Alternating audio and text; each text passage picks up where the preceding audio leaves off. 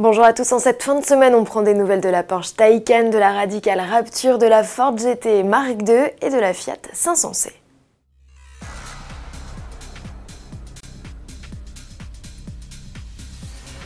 Joyeux anniversaire à la Fiat 500, le plus célèbre des pots de yaourt a fêté ses 62 ans le 4 juillet. À cette occasion, le constructeur n'a pas lancé une nouvelle génération de la citadine, juste une série spéciale baptisée Dolce Vita. Au menu livrée blanche rehaussée d'un liseré rouge, jantes 16 pouces diamantées, coque de rétro chromée et dans l'habitacle une planche de bord avec une finition bois. Proposée en coupé et cabriolet, cette série spéciale est associée aux essences de 69 et 85 chevaux, tarif à partir de 18 990 euros, comptez 2500 euros supplémentaires pour prendre le volant de la 500C. La voilà, la radicale GT annoncée par Ford pour le Festival of Speed de Goodwood. Cette nouvelle mouture, uniquement dédiée à la piste, développe 700 chevaux. Cette puissance, toujours tirée du V6 3.5 litres EcoBoost, fait d'elle la plus puissante des Ford GT, devançant même de 200 chevaux le modèle de course engagé en endurance. 90 kg plus légère que la GT traditionnelle, elle bénéficie aussi d'importantes évolutions aéro qui lui offrent plus de 400% d'appui supplémentaire. Fabriquée à seulement 45 unités, cette Ford GT Mark II sera commercialisée à un peu plus d'un million d'euros. Et à l'occasion du Festival of Speed de Goodwood du 4 au 7 juillet, de nombreux constructeurs et artisans ont présenté de nouveaux modèles. C'est le cas de Radical qui a dévoilé la Rapture, une version civilisée de la SR3 et moins extrême que la SR8. Ne vous fiez pas aux apparences, cette barquette biplace est bien homologuée pour la piste et la route.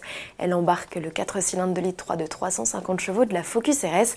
Avec seulement 760 kg sur la balance, ce poids plume s'affranchit du 0 à 100 en à peine plus de 3 secondes.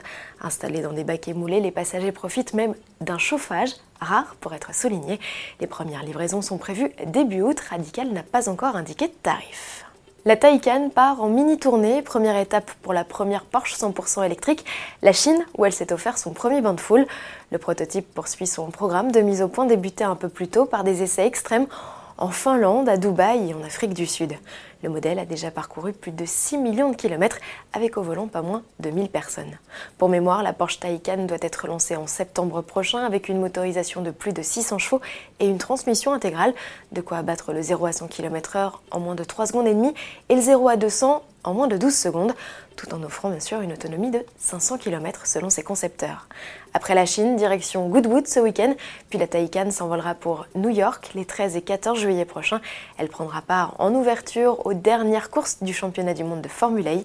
La saison prochaine, le constructeur allemand s'y engagera en nom propre. Le Festival of Speed de Goodwood, on en reparle dès lundi et c'est dès à présent sur autoplus.fr.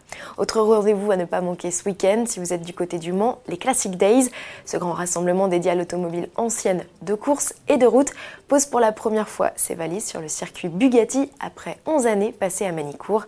Les organisateurs ont prévu un programme riche avec des anniversaires en pagaille et la présence de pilotes de renom. Tarif 19 euros la journée en prévente et 30 euros sur place gratuit pour les moins de 16 ans avec un adulte.